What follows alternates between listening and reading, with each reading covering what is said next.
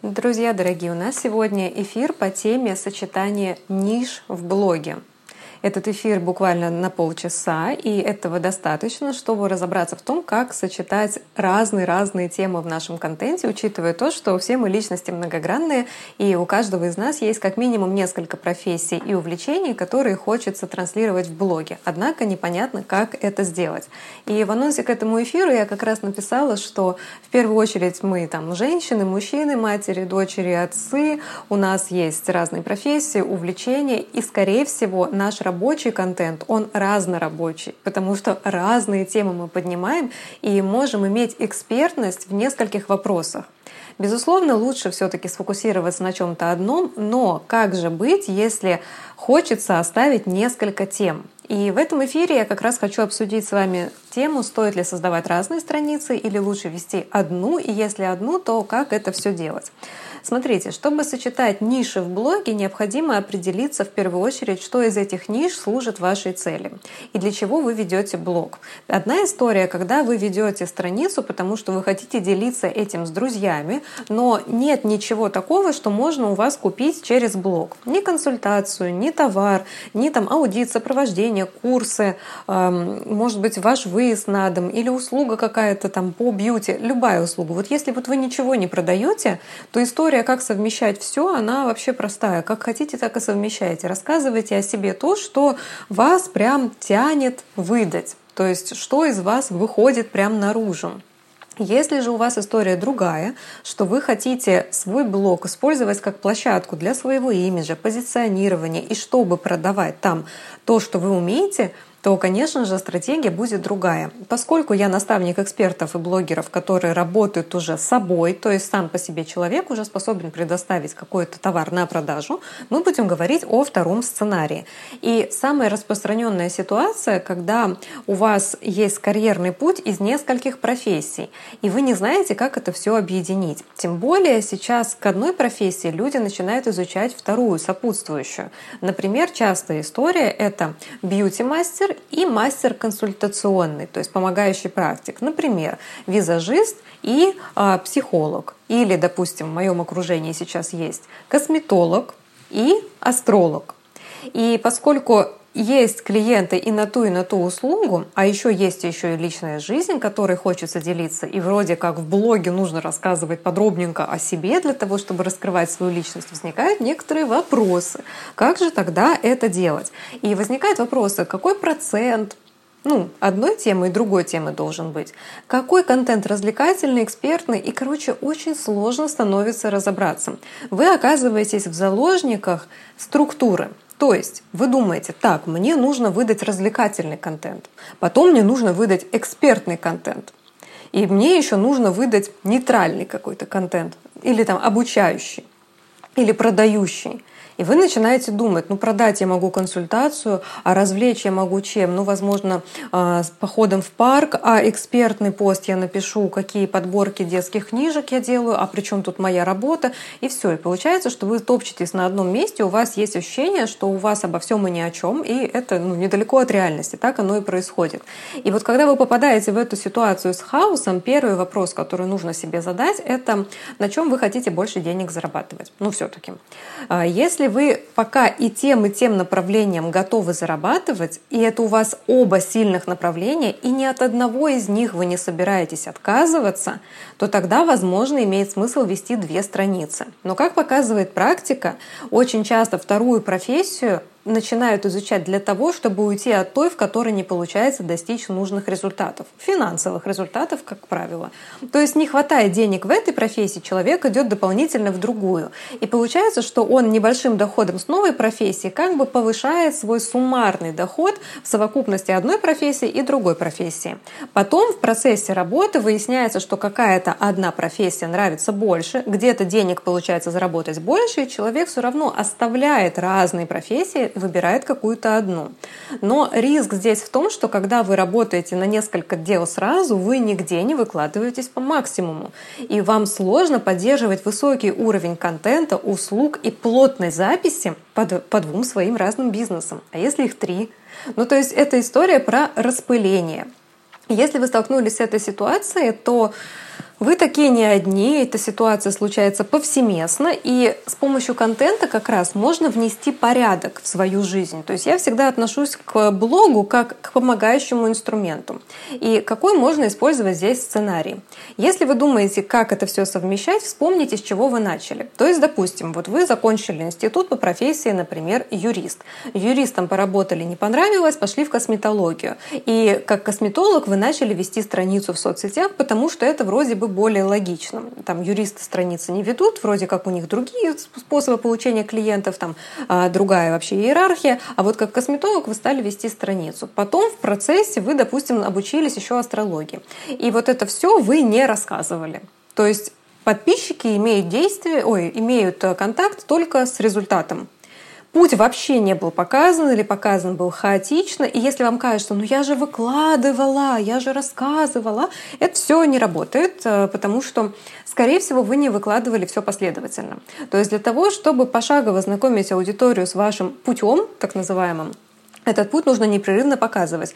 Вы же живете каждый день, правильно ведь? То есть вот сколько вам лет, сколько дней вы живете, сколько тысяч дней вы живете. Вот каждый день идет один за другим. В блоге получается очень часто, что у вас один день вы живете, а другой день вы как будто бы не живете. И это потому, что нет цели на постоянное ведение блога. И это выглядит как-то обременительно, приходится тратить свое время, высасывать из пальца этот контент и делать потому, что надо, потому что, ой, опять я контент не делаю, что-то клиентов нет, надо.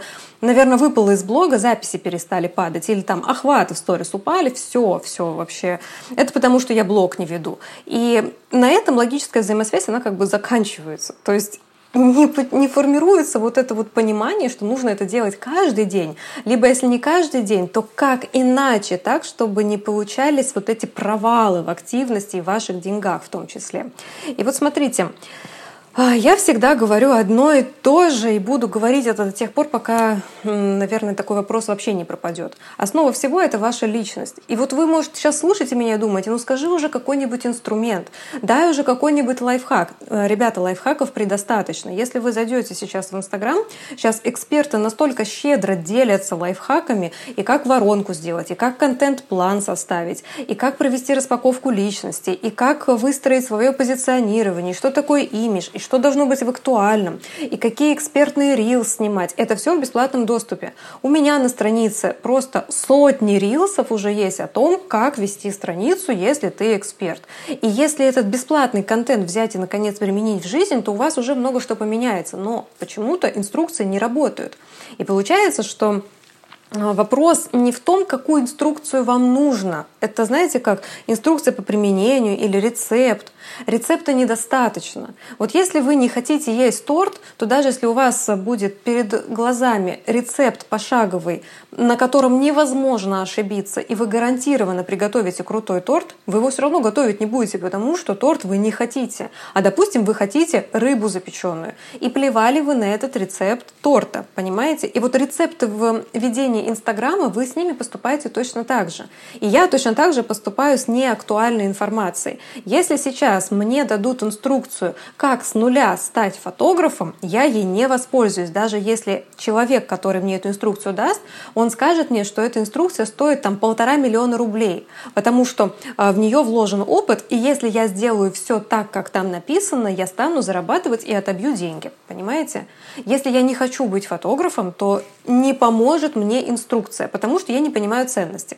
Но если я своими мозгами пошевелю и взвешу, что на этом я, например, смогу зарабатывать больше денег, чем сейчас, что я быстрее выйду на этот заработок, что, допустим, у меня появится больше свободного времени, что ко мне станут приходить более статусные клиенты, что у меня изменится окружение. Например, я смогу на интересующие меня темы говорить с тем окружением, которое появится, если я обучусь фотографии. Если я вот это все взвешу, то я буду применять эту инструкцию, понимаете? Но до тех пор, пока у меня личная мотивация на это не появится, плевать я на нее хотела. И я обесценю даже самый ценный товар, рекомендацию, инструкцию, урок и все прочее. То же самое делаете и вы. Если вы до сих пор не ведете соцсети, а уже прошли этап становления в нескольких профессиях, и только сейчас доходите до того, что нужно обо всем этом говорить, то, конечно, вам непросто. Потому что нужно каким-то образом за несколько дней в идеале рассказать весь свой путь, да так, чтобы поняли, да так, чтобы это еще вам на пользу пошло. Да? И вот вы же, допустим, ну сколько вам там, 30, 40, 50 лет, 25, вы этот путь прожили. Как можно этот путь упихать за три недели в ваш контент? Ну просто скажите мне. Да так, чтобы не пришлось повторять. Скажите мне, сколько раз вы пробовали ну, что-то сделать, чтобы получилось идеально? Вот этот вот баянный пример, как мы учились ходить. Да не помним мы, как мы учились ходить. Это стирается из нашей памяти и хранится где-то в бессознательном. Но вспомните какой-то ближайший опыт. Допустим, ну то, что вот у вас прям отпечаталось на уровне уже сознательной памяти. Как вы учились печь блины? Сколько перед этим блинов у вас было комом? Явно не первый, явно не один. Или сколько вы учились стрелку рисовать красивую? Да так, чтобы еще и не через раз оно у вас получалось. Сколько раз вы учились разговаривать с супругом для того, чтобы не... Как чуть не поругалась. Чтобы не рассориться в момент, когда вы хотите обсудить какой-то важный момент. Может, вы до сих пор не научились. Может быть, обсуждение сложной темы до сих пор дается вам с трудом, и вы ходите как бы по лезвию ножа, а вдруг сейчас все выйдет из-под контроля. Так с соцсетями та же история. То есть сколько раз нужно сделать действие, чтобы выработать его до автоматизма, и чтобы этот автоматизм был правильным. Тут я приведу такой пример. Бывает, допустим, э, мастер маникюра стаж 15 лет, и мастер маникюра стаж полтора года. Колоссальная разница. Так вот, если мастер маникюра за 15 лет не повышал квалификацию, он набил руку на плохой навык. То есть он 15 лет делает плохо. Понимаете? А мастер маникюра, который полтора года учился сразу как надо, применял и так далее, он полтора года делает хорошо. И получается, что здесь 15 лет не будут конкурентным аргументом по сравнению с вот этим мастером, потому что в конечном итоге решает результат.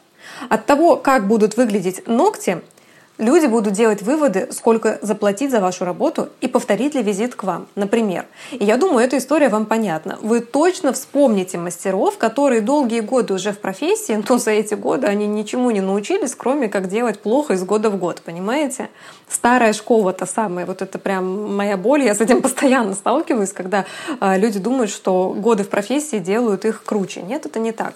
Что у вас с Инстаграмом? Допустим, вы ведете свою страницу уже лет пять, и в принципе вы вы считаете себя опытным пользователем. Но какие у вас в этом результаты? Может быть, вы 5 лет ведете плохо как э, мастер маникюра 15 лет работает плохо, понимаете? И вот почему я это объясняю? Ну, не даю я инструкции. Вот опять же, вы сейчас слушаете думаете, ну где лайфхаки? Ну, Марго, ну что конкретно мне делать? Моя позиция в том, что пока ты не поменяешь мышление, ну не будет у тебя другого результата, и ты не удержишься на нем. Самое обидное — это взлететь как звезда на вершину Олимпа и не удержать свой успех. И знаете, как бывает, вы можете пойти на какой-то курс, который вас вдохновил, под руководством наставников вы делаете крутые действия, вы взлетаете, но поскольку это все еще не ваша мотивация, вы не способны удержать высокий уровень, на который вы заскочили, и вы откатываетесь назад — и это тоже популярная ситуация, когда люди проходят сильные курсы, но остаются слабыми на том же уровне, хотя до этого все применяли. То есть вы, ну, знаете, бывает ситуация, когда люди заходят на курс, вообще его не слушают и не работают, там вообще зачем деньги заплатили, или купили курс, и он в записи лежит там, ну, пока срок доступа не закончится, а потом в последний момент люди проходят. Вот я сейчас не про эту ситуацию, а я про ту, когда вы реально вкладывали свое развитие и отрабатывали все там домашние задания на курсе курсе. Я тоже это вижу повсеместно. Это всегда есть. Это наша психика, и в этом нет ничего унизительного. Если вы сейчас себя в этом узнали, и вдруг вам стало как-то не по себе, вы расслабьтесь. Я такая же. У меня тоже есть и саботаж, и прокрастинация, и обесценивание ценного. Это нормально, потому что в разные периоды времени для нас актуальны важные моменты. Так возвращаясь к теме эфира, как же совмещать свою многогранность и все свои разнорабочие темы? Дорогие ребята, все начинается с личности. Если вы смотрели другие мои эфиры, то вы уже вызубрили эту мысль, что вы можете менять профессии, вы можете отказываться от бизнеса, начинать новое или вообще прекращать продавать, но вы продолжаете жить и вы остаетесь личностью. И до тех пор, пока вы будете показывать в контенте только рабочее, и думать, как же сплести там косметологию с э, дизайном интерьера, еще с чем-то, то вы работаете как информационное бюро по нише. Ну, то есть вы не собой работаете, вы просто обслуживаете нишу. Услышьте этот момент, это очень важно, это очень, это самая популярная ошибка.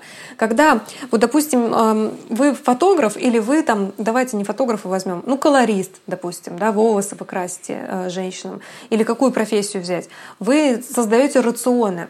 Рационы, допустим, здоровое питание. И если все, что вы делаете, это вы рассказываете про рационы, про составы, как купить, все, вы закончите, когда с рационами, вы по-прежнему пустой человек для аудитории. Никто не знает вашей глубины.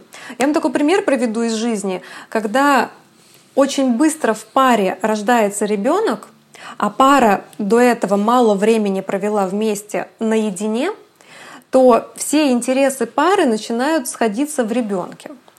И пока ребенок в семье, то общие интересы сходятся в ребенке.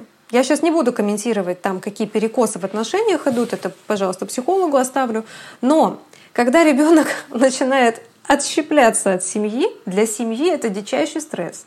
И семья теряет контроль и смысл, потому что отношения между родителями были через ребенка. Все, между ними отношения не складывались. И поэтому выход ребенка из семьи это всегда большой стресс, потому что людям придется остаться друг с другом наедине, а возможно, они не научились общаться, когда между ними нет посредника, ребенка. И вот такие пары очень часто заводят домашние животные, чтобы по-прежнему между ними был какой-то медиатор. Почему я привожу этот пример? С блогом.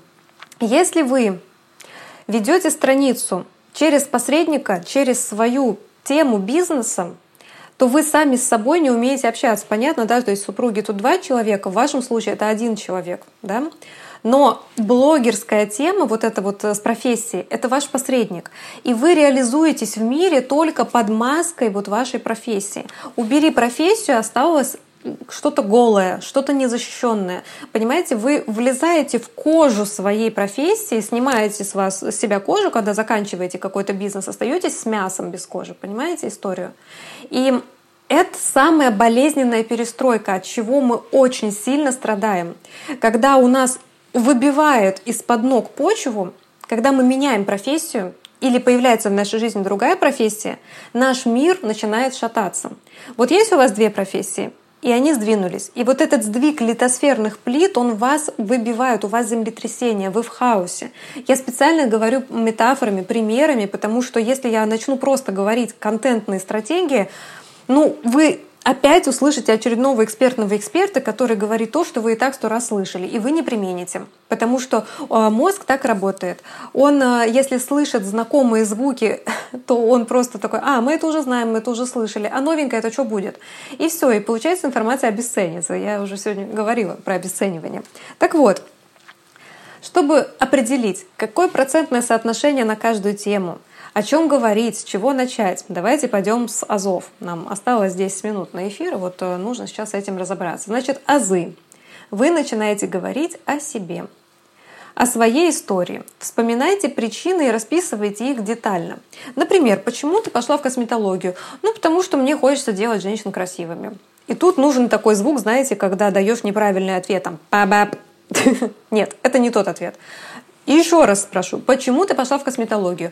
Ну, э, мне нравится работать с женской красотой. Бэб, не то.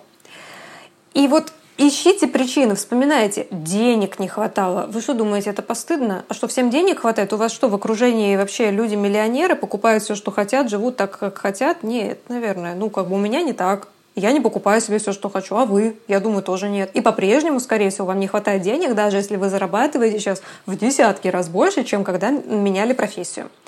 А, почему захотели? Рассказывайте, чему учились. Допустим, пошли на курсы, получилось, не получилось. Как совмещали со своей жизнью, тяжело ли далось там, а, легко ли приняли это решение и так далее. Короче, отвечайте себе на вопросы, разворачивая вот эту капусту по слоям. Потом, допустим, в вашей жизни появилась еще одна профессия. Как она там появилась? Вы проснулись и поняли, о, я теперь еще и нумеролог? Ну нет же. Ну, даже если так, все равно расскажите. То есть есть причинно-следственная связь, и вы ее, пожалуйста, не обесценивайте. Если вы с людьми будете говорить в контенте результатами, есть ощущение, что вы самозванец, потому что никто не видел, как вы к этому пришли. Что-то там втихаря, молча прошли какие-то курсы, вообще, может, чьи-то на коленке из-под полы. Вообще доверия нет никакого. То есть вчера это была, э, не знаю, Маша какая-нибудь Иванова, а сегодня это а, Мари, а, нумеролог для твоего сердца. То есть, что вдруг случилось? Как внезапно тип личности изменился? И еще вчера все говорили, Машка, привет, а сегодня нужно говорить, Мария, добрый день, не подскажете ли? То есть вы делаете подмену, вы отдаляетесь от аудитории. Когда вы выкладываете сразу результат, вы ставите между собой и аудиторией толстенную китайскую стену. Вы теперь говорите, теперь есть я, а есть вы. А раньше были мы, но теперь есть я, и я эксперт, а есть вы, и вы должны у меня покупать. И что это вы не смотрите мои сторис? Они их не видят. И начинается. И то есть начинается обвинение аудитории. Я прям это очень сильно не люблю, когда аудиторию критикуют за то, что она не выдает те реакции, которые эксперт хочет. Ну, если вы яйцо в сковородку кинете, там появится яйцо, а не помидор. Если вы ничего туда не кинете и будете стоять и ждать, то что это у меня яичница не готовится, я что, зря проснулась с чувством голода сегодня, яичница у вас не появится. Так в блоге то же самое. То есть, когда вы думаете, что за вас поймут, додумают, что вы же уже рассказали, это не так. Вы подумайте сами, вы прям точно знаете, чем занимаются ваши друзья. Вот разве это так? Вот прям даже если вы все сторис смотрите, руку на сердце положа, скажите, вы правда все сторис даже своих друзей смотрите, прям каждый день и все, и ни одну не пролистываете, пока человек там говорящий головой что-то говорит, и все посты читаете — и все рилсы смотрите. Или вот вы профессию новую изучаете и думаете, ну все, мне надо навыков набираться, посмотрю, что делают конкуренты. И вы прям всех смотрите и слушаете, а еще и с ясным сознанием, а не вот так вот ленту листая. Ну честно скажите, ну нет же. Я тоже нет. И уважать вот этот момент его важно. И из этого строить свою контентную стратегию. А стратегия проста. Говорите о себе каждый день. Вот вы проснулись, и вы еще не работаете. Вы заправляете постель, идете в душ, переодеваетесь, готовите завтрак, отвечаете на звонки, собираете ребенка, выгуливаете собаку и так далее. И часть этих процессов, подчеркиваю, часть, ее можно и нужно показывать в блоге. Почему говорю часть? Потому что если вы начнете показывать все, вы уходите от эксперта в позицию блогера, и тогда вам нужно придумывать экстраординарные инфоповоды, чтобы развлекать аудиторию. И там нужно и актерское мастерство, и сценарий, и все такое. Если вы не готовы работать с собой как эм, развлекающим очень креативным человеком, заканчивайте историю с ежедневным постингом, там всего и вся, и вот поминутно, что вы делали. Но часть из всего того, что вы за день делаете, показывать нужно, но в контексте вашей работы.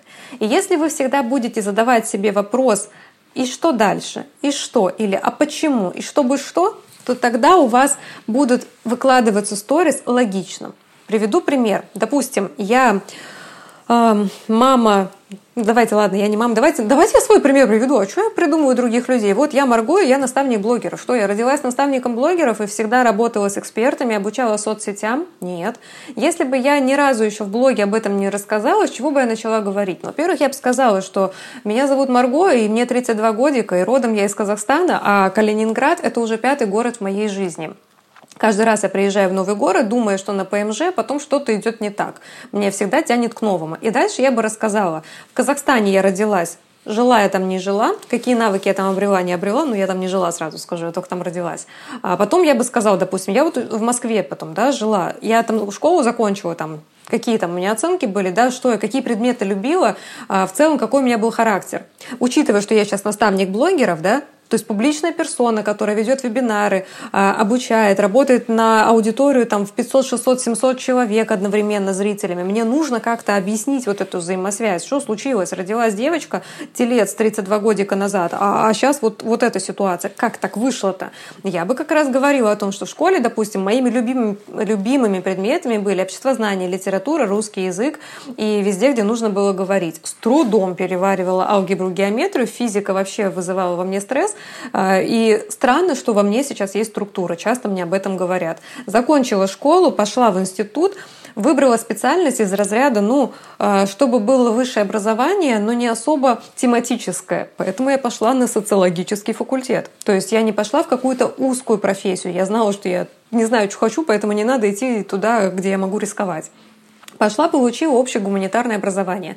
По специальности работала только после первого курса. И дальше я бы рассказала все свои работы. У меня их много было, то есть я прям много где себя пробовала. Рассказала бы, как я э, без соцсетей-то развивалась. Я ведь была визажистом, у меня была школа по макияжу, у меня были ученики и методическое пособие, которое я написала сама для моих учеников. И я бы рассказала, как я привлекала людей, как я через ВКонтакте собирала мероприятия для международных призеров э, чемпионатов по макияжу, чтобы привести их в город, где я жила, а жила я на тот момент в Самаре. У меня есть опыт выхода на новые аудитории, потому что я много раз переезжала, и мне каждый раз с нуля нужно было о себе рассказывать. Я бы рассказала о том, как я инсту завела чуть ли не последнее в моем окружении и не понимала, зачем эти квадратные фоточки постить, когда есть ВКонтакте, например. Я бы рассказала о том, как я переехала в Сочи визажистом и столкнулась с тем, что без соцсетей я вообще вообще не нашла бы клиентов, потому что в Сочи работать визажистом без соцсетей нереально. Там отвратительные условия труда в салонах красоты и нулевые партнерские рекомендации. Город, где все друг другу врут, но много обещают. Соответственно, я бы рассказала, как соцсети мне помогли, как, э, какие ошибки я совершила. Потом я бы рассказала о том, как в мою жизнь на 5 лет с лишним вошел сетевой бизнес. И как я пробовала себя в сетевом маркетинге. И в итоге из всех действий, которые нужно делать сетевику, я бы э, ну, правду о том, что больше всего я любила обучать, вести соцсети. Все мои продажи были через Инстаграм. Я вообще получала только входящие предложения, о чем мечтают вообще все менеджеры сетевых компаний, в целом все продавцы.